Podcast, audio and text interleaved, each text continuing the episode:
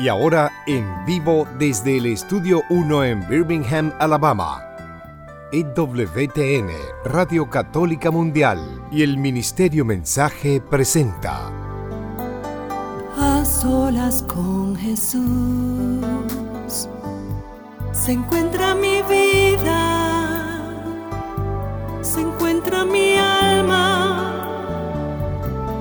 A solas con Jesús y quisiera oír su voz que dice, ven a mí, tú que estás cansado y agobiado, y yo te haré descansar.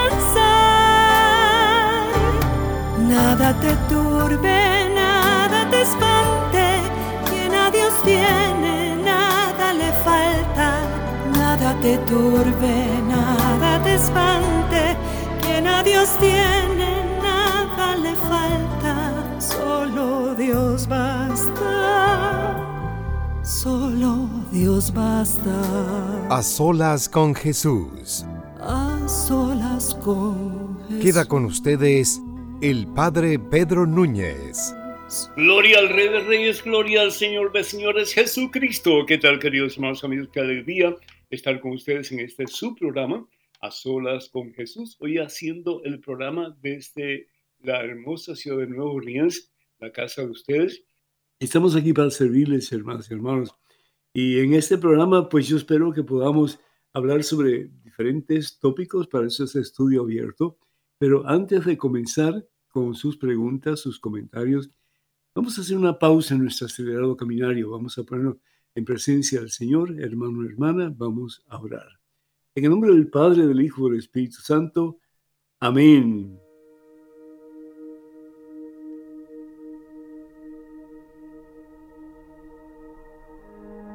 Alabado sea Señor. Glorificado sea tu santo nombre, Padre Santo. Gracias, oh Dios, por tantas bendiciones que por amor tú nos das constantemente, por lo mucho que nos amas.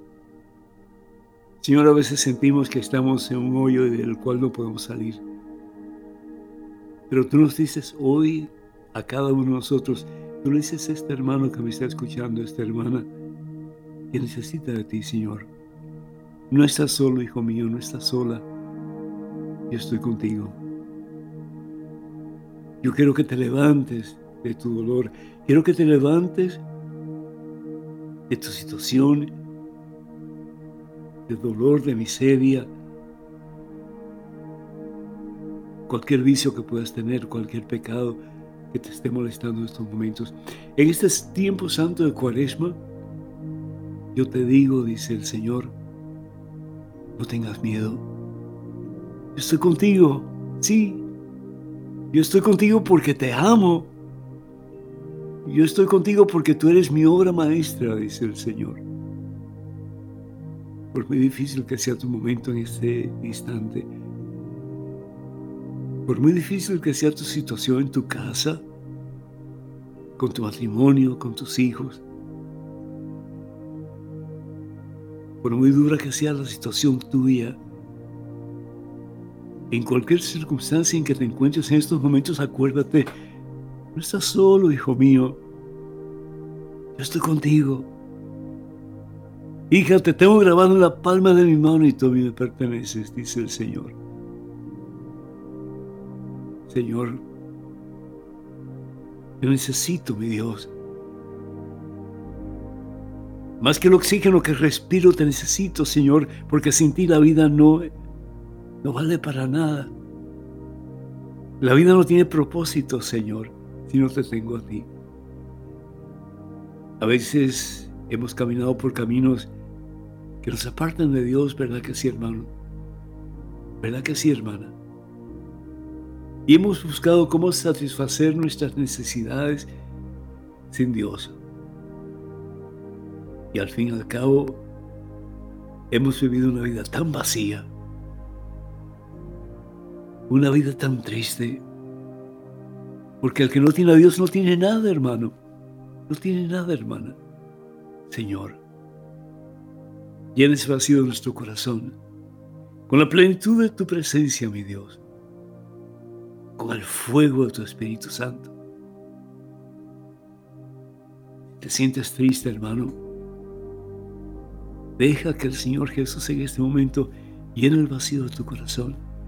Pon tu mano derecha en ese lugar donde sientes el dolor particularmente. Yo te invito para que pongas tu mano derecha en tu pecho y subes tu pecho. Siente que es la mano de Dios, la mano de Cristo Jesús, que está tocando tu pecho en estos momentos y está aliviando tu dolor. Te está diciendo, hijo mío, estoy contigo.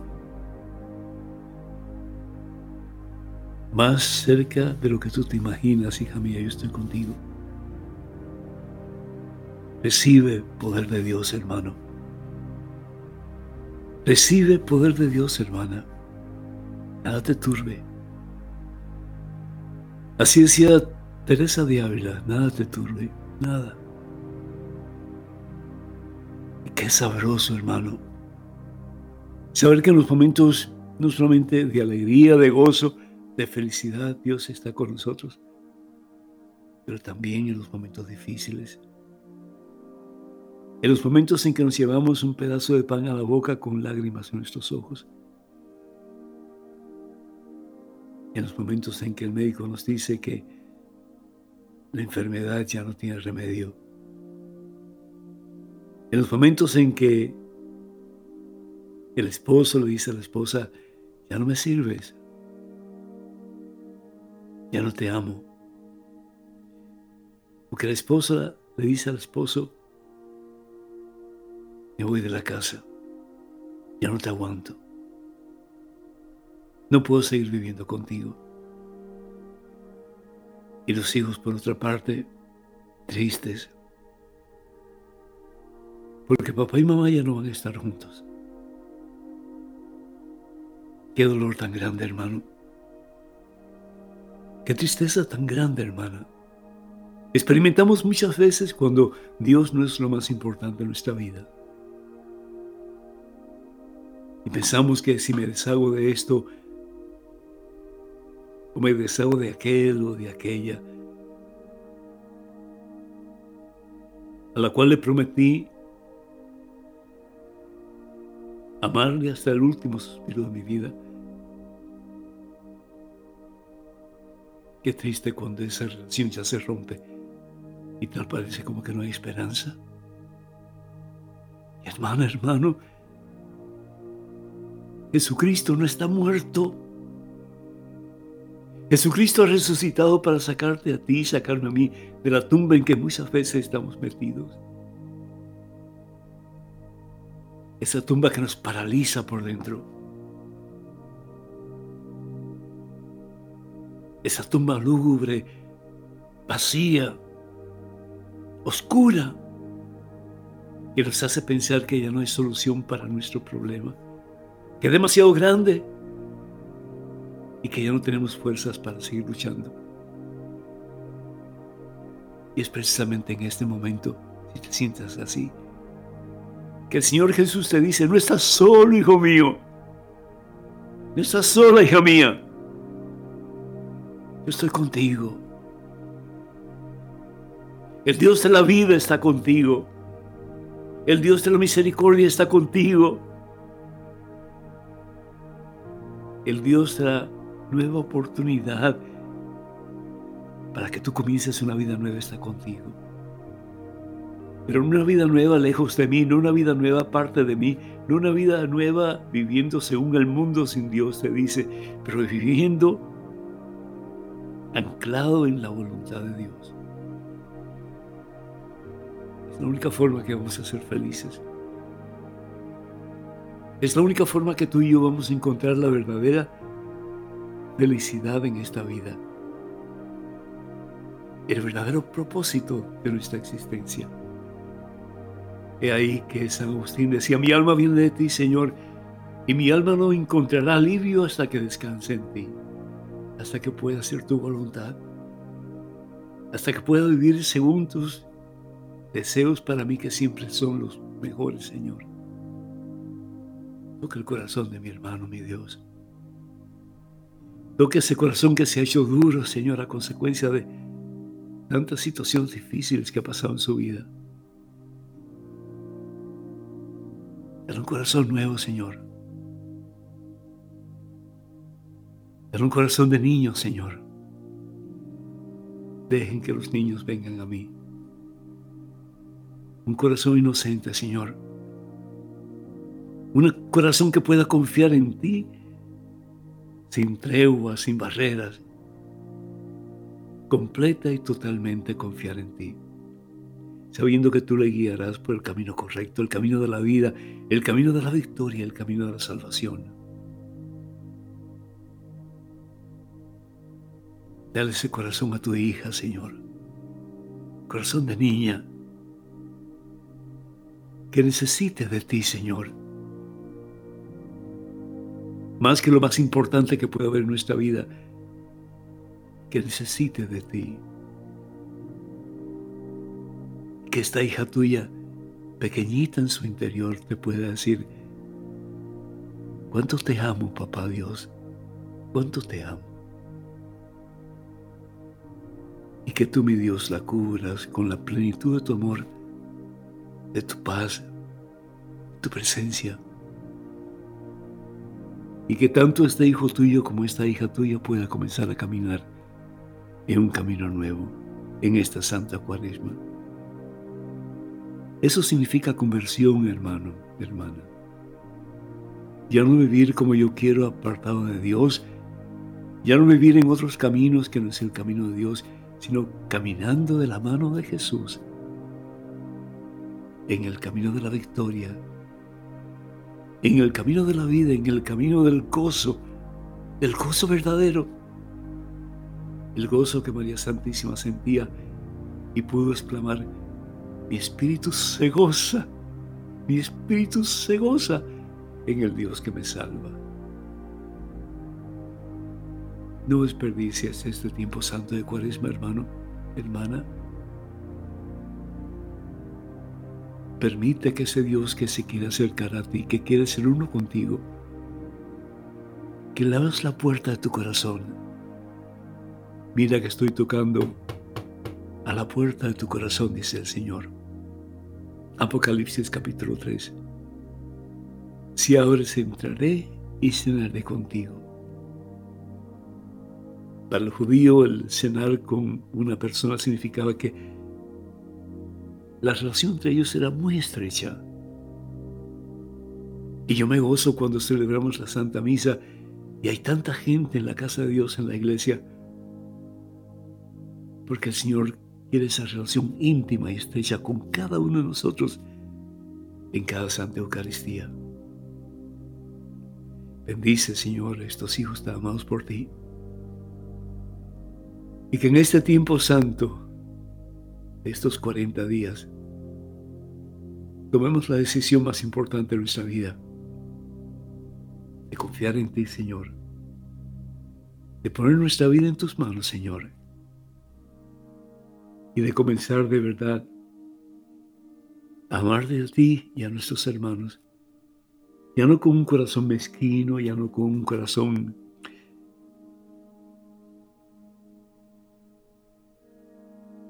lastimado, que no es capaz de amar, pero con un corazón nuevo, Señor, sí.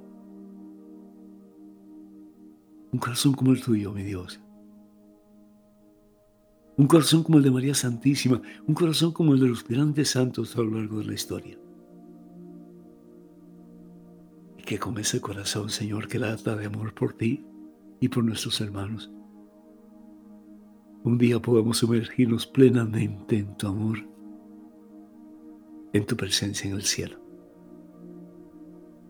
A ti la gloria, Padre Santo, a ti la honra y el poder, por los siglos de los siglos. Amén, Señor. Amén.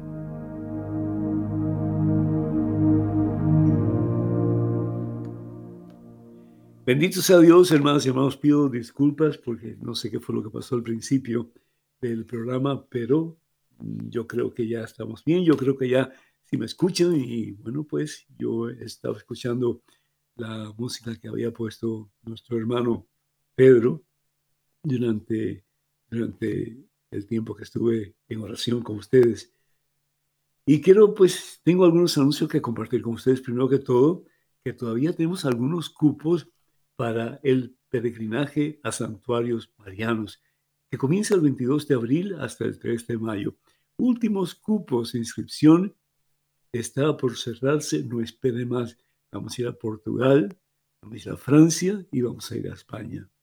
Así que para más información al respecto, Marianos van a ser los lugares donde vamos a ir y por eso le llamamos santuarios marianos, porque es donde María Santísima, pues, ah, en, en, el poder de Cristo Jesús, hizo algo fantástico, maravilloso en cada uno de estos lugares.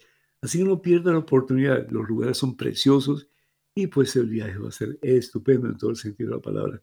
Comuníquense por favor con Maciel Carrasco.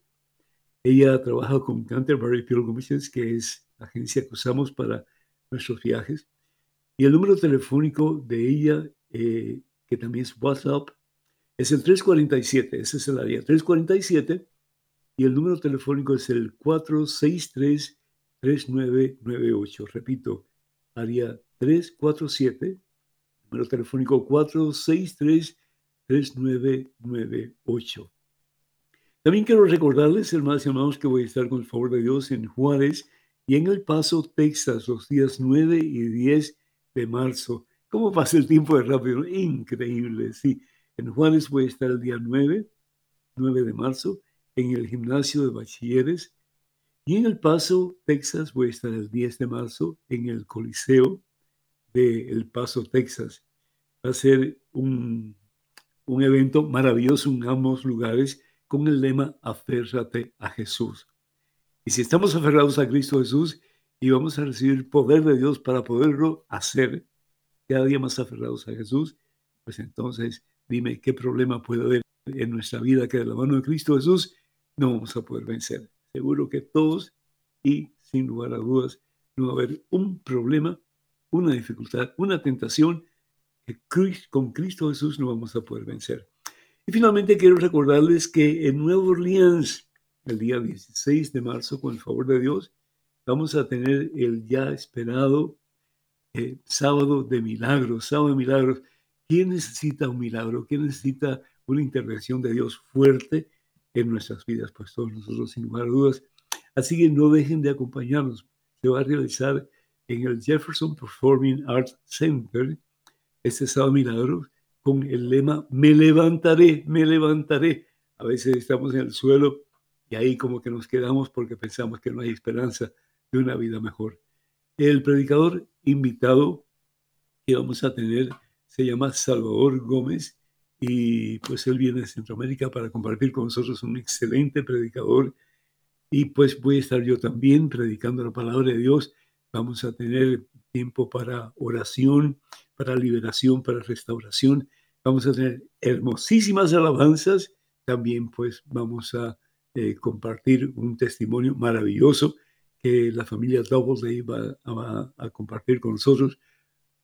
Eh, poder confiar en Dios en los momentos difíciles, pues de eso van a hablar ellos. Y finalmente vamos a concluir con una hora santa que va a estar bien para chuparse los dedos. Así que no dejen de estar con nosotros en Nuevo Orleans y compartir ese gran evento con todos, con todos los que vamos a participar y vamos a llenarnos de la presencia de Dios en este tiempo de Santa cuaresma. Eh, pues con eso en mente, vamos eh, a otra cosa que quería decirles, sí, antes de que se cierre este espacio. Los teléfonos telefónicos para ustedes se comuniquen con nosotros, Estados Unidos, Canadá y Puerto Rico, es el 1833-288-3986. Repito, 1833-288-3986. Y como tenemos estudio abierto, pues cualquier pregunta, cualquier comentario que ustedes quieran hacer en referencia a lo que ustedes deseen, pues estamos aquí con la esperanza de poder aclarar un poco sus dudas y sus preocupaciones. Y también quiero recordarles que tenemos bastante material en español aquí en WTN, en el catálogo religioso de WTN, eh, de Madre Angélica y de este servidor, material en español que les puede ayudar muchísimo en su jornada con Cristo Jesús y de la mano del Señor. Número telefónico para que se comuniquen con nosotros eh, y para que se comuniquen particularmente con el catálogo religioso de WTN Es el 205-795-5814. Repito, 205-795-5814. Recordarles una vez más que estamos en vivo y en directo en este subprograma A Solas con Jesús. Pues tenemos varios, varias preguntas que me han hecho y que quisiera compartirlo con ustedes, pero si ustedes tienen preguntas que ustedes quieren hacer, más que bienvenidos, las incluimos y ustedes pues tienen prioridad. La primera pregunta que yo tengo aquí delante de mí viene de, a ver, Ernesto Fuentes de Panamá y dice así, Padre Pedro, recientemente usted mencionó el tema de calumnias y críticas y usted dijo que no solo hay que confesarse, sino que hay que hacer otra cosa más. Pero esa segunda parte no la puedo escuchar bien, así que le pediría por favor que repita esa segunda parte. La primera parte es la confesión, pero ¿cuál es la segunda parte cuando uno critica o cuando uno pues calumnia a una persona? Y esa segunda parte es pues tratar de enmendar el buen nombre de la persona. No solamente basta con confesar el pecado y que la persona se quede, ¿verdad? Pues ah, eh, con, con, con, una cruz en la frente como diciendo, eh, usted realmente pues no vale, no sirve, etcétera, etcétera. No, eh, tenemos que enmendar el buen nombre de la persona, devolver a la persona su buen nombre. Y eso es un poco difícil, ¿no? Porque, pues, ¿cómo hacerlo? ¿Cómo hacerlo? Y, cómo, pues, hacer que todas las personas que de una forma u otra oyeron nuestras críticas o nuestras calumnias, pues pueden eh, en alguna forma reconocer que lo que dijimos nosotros pues estuvo mal dicho y no era correcto y no era cierto muchas veces. Y aun cuando es cierto, nosotros no tenemos el derecho de hablar mal de nadie, porque el único que tiene ese derecho es Jesucristo, es Dios. Nosotros podemos hacer lo que se llama corrección fraterna, es decir, podemos ir donde la persona y decirle, lo que estás haciendo está mal hecho, eh, sería bueno que enmendaras tu forma de vivir o tu forma de hablar o tus actitudes, en fin.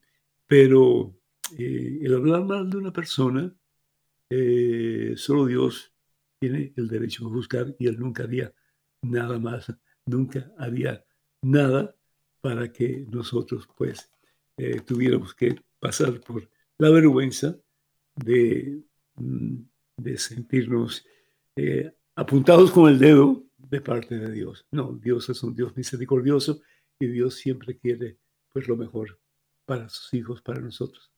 Bueno, pues eh, entonces la importancia de que no solamente tenemos que confesar el pecado, tenemos que enmendar el buen nombre de la persona.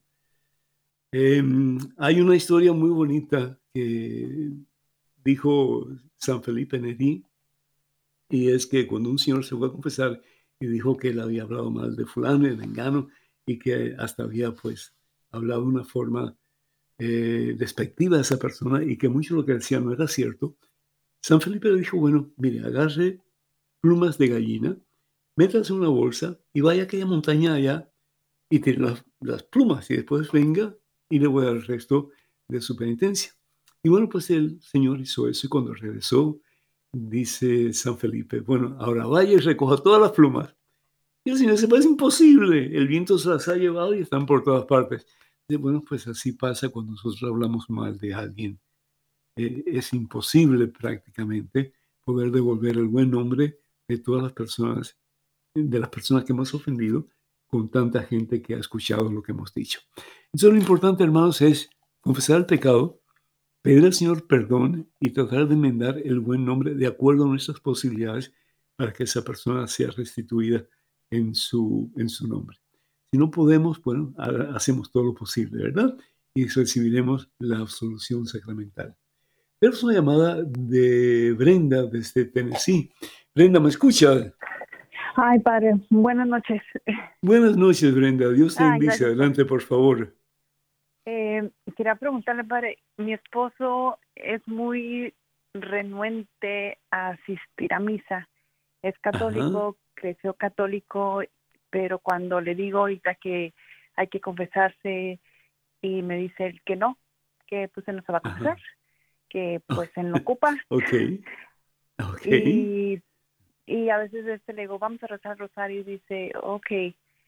Y pues es muy Ajá. renuente a, a- dice, dice, ¿quién te dice que yo no rezo? ¿Quién te dice que no hago las cosas? Y le digo, ok.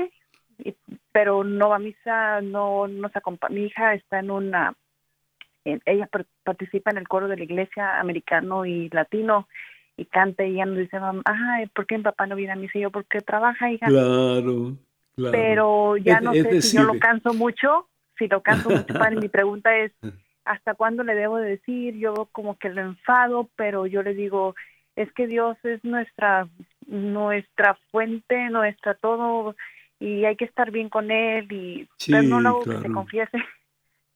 Claro, mira, eh, lo importante es que tú des testimonio de vida cristiana. El resto va a venir por añadidura. Tú sigue, eh, pues, tu caminar con el Señor, acércate cada día más al Señor y habla con tu hija y enséñale la diferencia entre vivir en la presencia de Dios y el vivir apartado de Dios. Y que tu hija, pues, eh, aprenda de ti, no de tu esposo, sino que de ti, a ser una verdadera discípulo del Señor Jesús. Entonces, eso es lo más importante. Tu esposo, a través de tu ejemplo, de tu testimonio de vida, un día va a doblar rodillas y va a proclamar que Jesucristo está vivo en su corazón y que la misa es supremamente importante para él porque va a recibir en cada santa comunión la misma vida de Dios. Entonces, no lo, no lo, pues, eh, no fastidies tanto, perdona que te diga esa palabra, pero sí, déjalo tranquilo, tú sigue dando el mejor testimonio de vida cristiana posible y vas a ver cómo un día tu esposo va a cambiar su actitud, te lo garantizo. Que Dios te bendiga, mi hija. Muchas bendiciones para ti y para toda tu familia. Amén. Tenemos a, a, a ver, Cadelia de Pensilvania. ¿Me escuchas, Cadelia? Buenas noches, padre, si lo escucho. Muy buenas noches, el Señor te bendice. Adelante, por favor. Bueno, mi pregunta es la siguiente. Ah, ¿Por qué a través del sufrimiento es como podemos acercarnos a Dios? Es como podemos Muy buena pregunta. Muy buena pregunta. El sufrimiento nos hace fuertes. Eh, es igual que el viento huracanado en el mar, pues puede ser destructivo, ¿no es cierto? Pero también puede ser un medio para que el piloto de la nave pues esté más alerta de lo que está pasando y pueda eh, llevar la barca a puerto seguro. Entonces tenemos que mirar a Jesús y por qué Jesús sufrió tanto. El sufrimiento de Jesús fue horrible, ¿sí?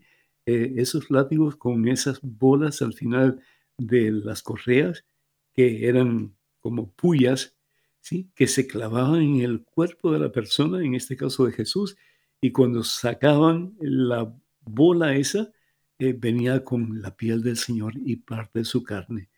Eh, su corona de espina, su lanza en el costado, sus clavos en los pies y en las manos. Y uno dice, pero Señor, pero si tú eres Dios, tú, tú no necesitas de ninguno de nosotros para ser plenamente feliz.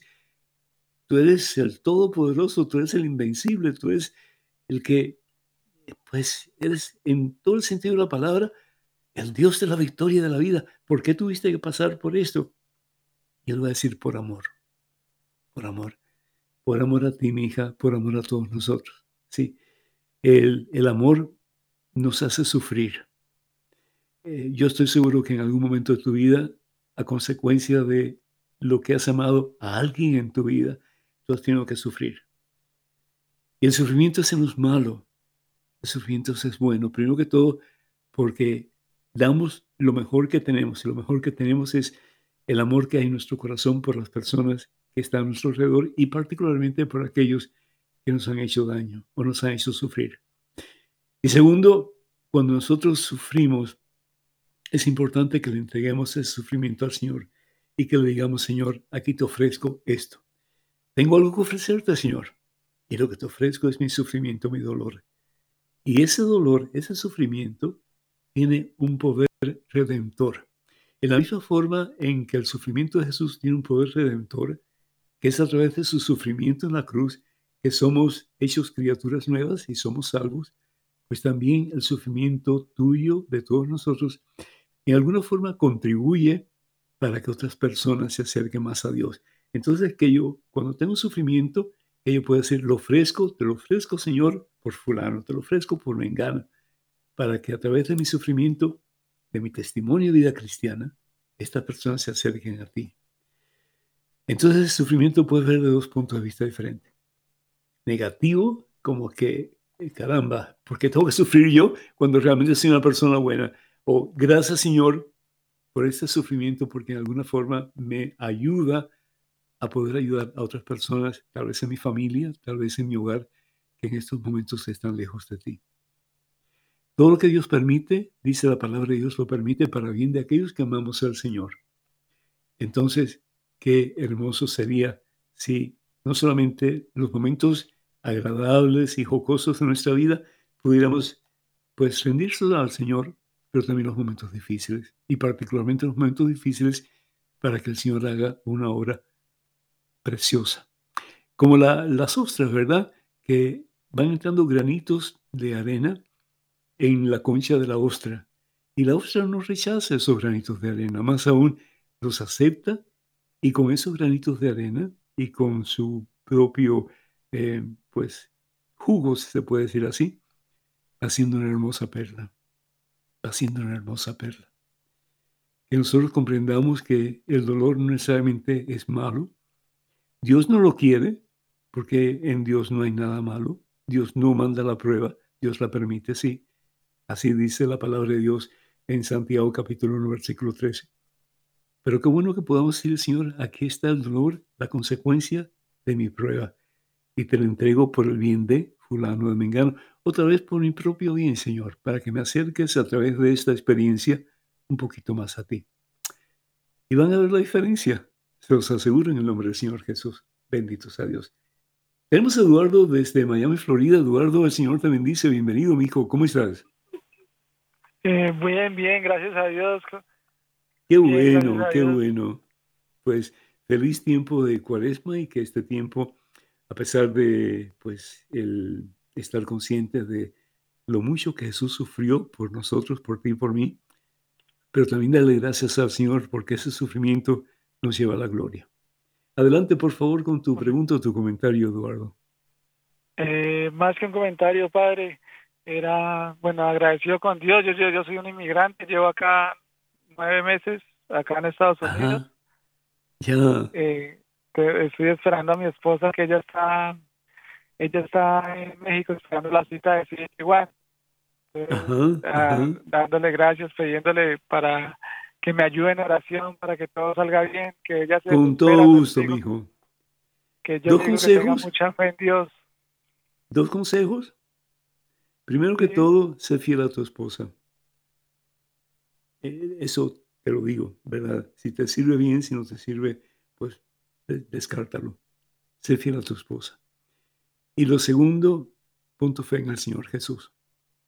Hay poder en Jesús. Jesús es el Todopoderoso.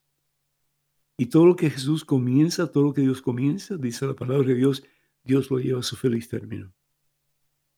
El hecho de que tú estés en este país, eh, no sé cómo viniste, no, no es importante en este momento, pero estás acá y estás pensando en tu esposa.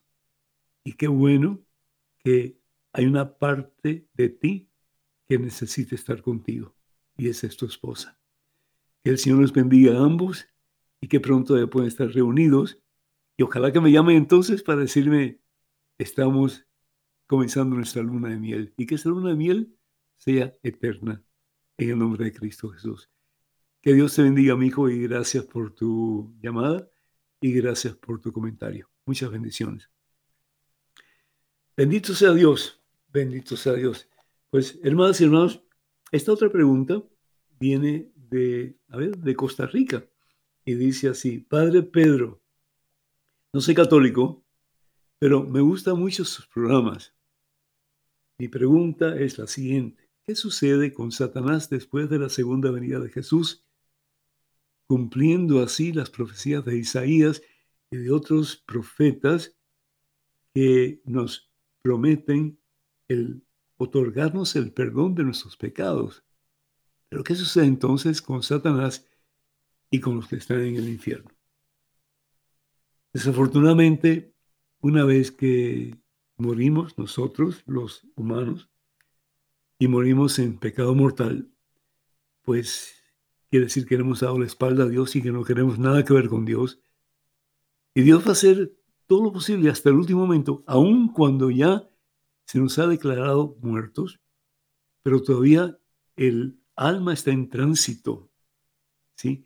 Yo no sé si ustedes han visto algún documental o alguna película en referencia a personas que han muerto y han sido revividas.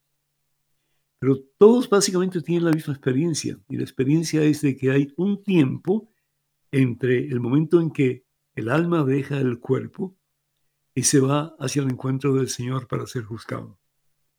En ese tiempo, la persona puede recapacitar y ahí es donde viene lo que se llama la gracia santificante. Y por eso la importancia hasta cierto punto de la Santa Misa, orar, ¿por qué? Porque es el mismo Señor Jesús quien se ofrece a sí mismo al Padre por la expiación, por la sanación, por la liberación de los pecados de aquella persona que está en tránsito hacia la presencia de Dios para ser juzgado. Entonces, qué pena aquellas personas que se niegan total y completamente pues a cambiar su actitud y en vez de dar la espalda a Dios, dar el corazón a Dios, dar el corazón a Jesucristo. Pero hay personas que la soberbia les gana de tal manera que no son capaces de pedir perdón. Y si no pedimos perdón, Dios no nos puede perdonar. Y ese es el pecado contra el Espíritu Santo que encontramos en el Evangelio según San Mateo capítulo 12. Es decir, si tú no reconoces que has hecho mal y pides perdón a Dios, ¿Cómo Dios te va a perdonar? ¿Cómo Dios te va a acoger cuando realmente tú no quieres nada con Dios? Ahora, por otra parte, si tú optas por reconocer el mal que has hecho y que has dado la espalda a Dios, pero que le quieres dar el corazón a Dios y de verdad, genuinamente le pides perdón a Dios, yo estoy convencido que Dios te perdona, aún en ese tránsito. Y cuando llegues a la presencia de Dios, Tendrás que pasar por un tiempo purgatorio más o menos largo, pero vas a ser depurado y vas a poder entrar un día en la presencia santa y pura de Dios. ¿Por qué? Porque Dios es el Dios de las oportunidades. Y Dios quiere, según dice la palabra de Dios, según dice San Pablo en su carta a Timoteo, que Dios quiere que todos nos salvemos, que todos nos salvemos. Ahora, el que no quiere salvarse, pues, ¿qué se va a hacer? Satanás odia tanto a Dios que no quiere nada que ver con Dios. Los secuaces de Satanás odian tanto a Dios que no quieren nada que ver con Dios. Y aquellos que están en el infierno se han odiado tanto a Dios que no quieren nada con Dios. Y Dios no puede torcer el brazo a nadie y decir, pues aunque tú no quieras, vas a estar conmigo. No. Es decir, una madre, un padre, con el dolor de su alma, cuando un hijo le da la espalda y le dice no quiero nada contigo, te odio. No hay mucho que padre o la madre pueden hacer. Pues en nuestro caso orar por los hijos. En el caso de Dios ya la decisión es terminal. Y qué triste, porque eso significa que el sacrificio que Jesús hizo, que realizó en la cruz en el Calvario, por esas personas, pues ese sacrificio no tuvo sentido, porque menospreciaron el sacrificio de Dios, el sacrificio de Jesús. Tanto amó Dios al mundo que dio a su único Hijo. ¿Para qué? Para que todo el que cree en Él no se pierda. Pero el creer no solamente es tener un concepto intelectual de Dios. Creer significa someternos a la voluntad de Dios. Y no todo el mundo está dispuesto a hacer eso. Entonces, si en ese momento de tránsito de nuestra vida, de nuestra alma, hacia la presencia de Dios para ser juzgado, le pedimos genuinamente perdón al Señor, Él nos perdona y nos abraza e impide que vayamos al infierno. Por el contrario, Él quiere que un día estemos en su presencia gozando a plenitud de su gloria. Bendito sea Dios. Tenemos en estos momentos una llamada de Julia desde Dallas, Texas. Julia, ¿me escuchas? Sí, buenas noches, padre. Muy buenas noches, Julia. Señor te bendice. Es un gusto tenerlos a todos ustedes. Adelante, por favor. Yo no tengo nada, ni una pregunta, nomás quería decirle, bueno, primeramente le doy gracias a Dios nuestro Señor. Y ahorita que Dios me permitió escucharlo, ah, que le agradezco mucho, Padre, que Dios me lo bendiga siempre, porque en mis tiempos de enfermedad que tuve de leucemia, le pedía mucho oración a usted. ¿Cómo te sientes, Julia? Estoy sana desde el 20 eso, gloria a Dios, bendito sea el Señor. Julia, para Dios no hay nada imposible. Dios para me lo Dios no hay imposible. Radio Católica. Bendito sea Dios, bendito sea Dios. ¿Y sabes la fe? Mueve montañas. Y dice el Señor, si tenemos fe del tamaño de un granito de mostaza, vamos a mover ese impedimento. Vamos a mover esa situación difícil que parece que no tiene remedio pero sí tiene remedio, porque todo tiene remedio cuando ponemos nuestra confianza en el Señor. Y podemos decir entonces, bueno, pero hay gente que se muere, todos nos tenemos que morir un momento u otro, ¿no? Pero tal vez cuando viene la enfermedad, no es el momento que Dios quiere llamarnos al cielo, pero sí es el momento en que tenemos que ponernos fuerte ante el dolor y ante la incertidumbre, decir, el Señor, Pase lo que pase, yo pongo mi confianza en ti. Bendito sea Dios. Vamos a tomar un pequeño receso. Vamos a escuchar a Elvis y Salvatore con esa hermosísima eh, alabanza que se titula Ahora soy libre. Escuchemos. Ya me cansé de buscar la felicidad en las cosas del mundo, de andarme indigando en las calles si soy hijo del rey,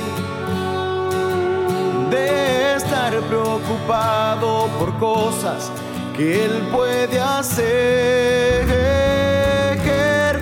Ya me cansé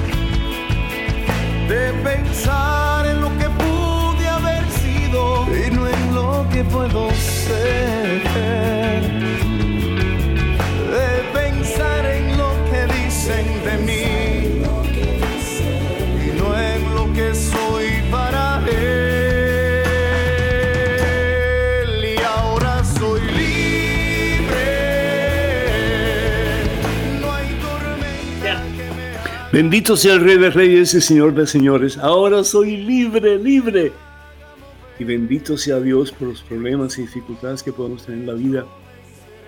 Porque si en vez de poner nuestros ojos, nuestra confianza en los problemas, en las dificultades, en los dolores, empezamos a poner nuestra confianza en ese en quien todo lo podemos y para quien todo es posible, que es Dios, ahí las cosas suceden, hermanos, suceden porque Dios está vivo y está contigo, está conmigo también. Mira, un pasaje que a mí me fascina está en los Hechos de los Apóstoles. Cuando tengan tiempo, leanlo completo. Hechos de los Apóstoles, capítulo 3, versículos del 1 hasta el 10. Pedro y Juan van al templo a las 3 de la tarde para la oración de la tarde. El tiempo en que sacrificaban una, eh, un animal. Era usualmente un cordero sin manchas. Y cuando van a entrar en la puerta hermosa del templo, ahí estaba un paralítico, sucio me imagino yo, maloliente me imagino yo, estirando su mano pidiendo limosna. Y ese hombre me representa a mí y también de alguna forma te representa a ti. Porque todos hemos pedido limosna del mundo. Todos hemos pensado que el mundo nos puede satisfacer, que puede llenar el vacío que tenemos en el corazón. Sin darnos cuenta que lo único que puede llenar realmente el vacío del corazón es Jesucristo, tu corazón y el mío. Y nos dice la palabra de Dios que Pedro y Juan se detienen ante este hombre que estaba acostumbrado a pedir limosnas al mundo. Deme una limosnita, por favor. Deme una limosnita, por favor. Y Pedro le dice con una autoridad increíble, oro ni plata tengo, pero lo que tengo te lo doy. La firmeza de la fe de Pedro. Pedro había avanzado mucho en su fe, hermanos. El Pedro que se está hundiendo en el mar de Galilea, ahora con firmeza declaraba que en Jesús todo se puede y todo se alcanza. El Pedro que había negado a Jesús tres veces en el patio de la casa del sumo sacerdote Caifás, ahora iba a predicar con poder para decirle a aquel hombre que lo que él necesitaba no eran las limosnas del mundo, sino que a ese Dios vivo que quería entrar en su corazón. Y es entonces que le dice Pedro al paralítico, oro ni plata tengo. ¡Qué hermoso! Porque todo lo que tenemos tú y yo, por muchas cosas que tengamos ante Dios, no tenemos nada. Porque para Dios lo material no es lo importante. Lo importante es su Hijo. Su Hijo. Tanto amó Dios al mundo, tanto te ha amado a ti que dio a su único Hijo. Lo dio todo. Y le dice Pedro, oro ni plata tengo, lo que tengo te lo doy. Ya Pedro lo tenía. En el nombre de Jesús de Nazaret, levántate y camina. Con qué firmeza, con qué fe, hermanos. Eso se adquiere solamente cuando nosotros doblegamos nuestra soberbia, nuestro orgullo y comenzamos a buscar al Señor por encima de todo, sabiendo que el que busca encuentra, que el que toca la puerta, la puerta se le abre, el que pide recibe. Esa fue la jornada de Pedro, de Juan y de todos los discípulos de Jesús. El hombre tenía dos opciones, ¿verdad que sí? O decir, esta gente está loca, como muchos hacen cuando les hablamos de Dios. O podía también decir, pues voy a poner mi confianza en el Señor.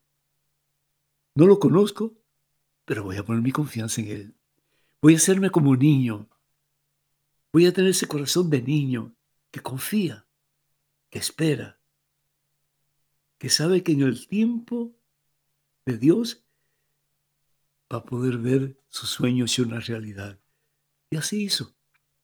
Y nos dice la palabra de Dios que en ese momento el que era paralítico, el que pedía limosnas al mundo, se va poniendo de pie, se incorpora, hermano. Y empieza a bailar, empieza a mover los pies. Y aquel que no podía entrar en el templo porque era considerado impuro, entra por primera vez revestido de Cristo Jesús con Pedro y con Juan. Esa historia es para ti, léela cuando puedas detenidamente. Hechos capítulo 3, versículos del 1 al 10. Ese paralítico somos nosotros. Pero con Cristo Jesús hay poder, hermano. Hay victoria, hay esperanza y hay vida nueva.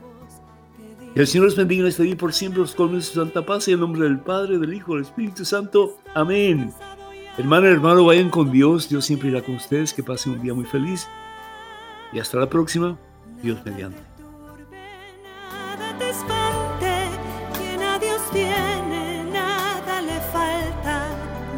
Te turbe, nada te espante,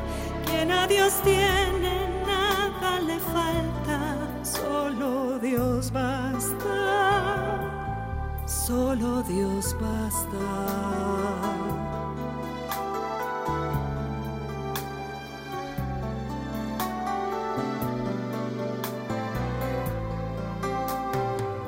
solas con Jesús se encuentra mi vida, se encuentra mi alma, Jesús. Y quisiera oír su voz que dice, ven a mí, tú que estás cansado y agobiado, y yo te haré de nada te turbe, nada te espante, quien a Dios tiene, nada le falta, nada te turbe, nada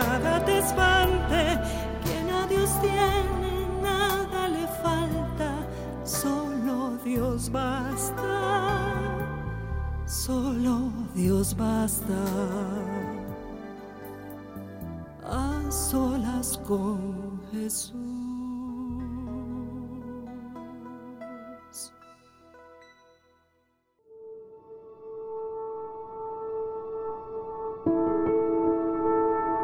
Tal vez recuerdes cómo años atrás se acumulaban los sobres de pago en aquella canasta familiar.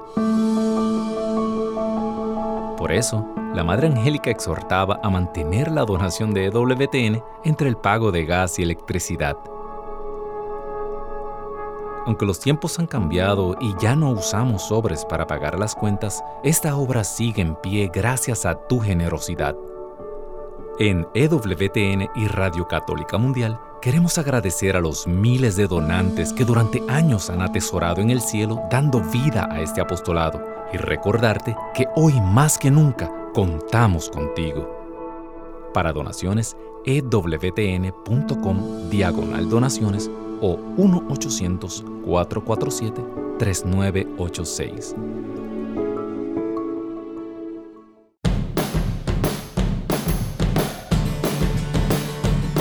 Descarga nuestra aplicación de EWTN a tu teléfono celular y podrás disfrutar de nuestra programación en vivo de radio y televisión completamente gratis. Entra a tu Google Play Store o Apple App Store y descárgala ahora para que nos lleves siempre contigo.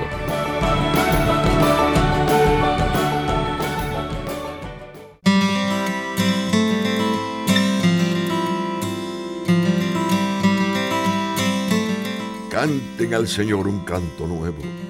Canten al Señor toda la tierra. Canten y bendigan al Señor. Su salvación proclamen diariamente. Cuenten a los paganos su esplendor y a los pueblos sus cosas admirables. Porque es grande el Señor, digno de todo honor, más temible que todos los dioses. Pues son nada los dioses de los pueblos.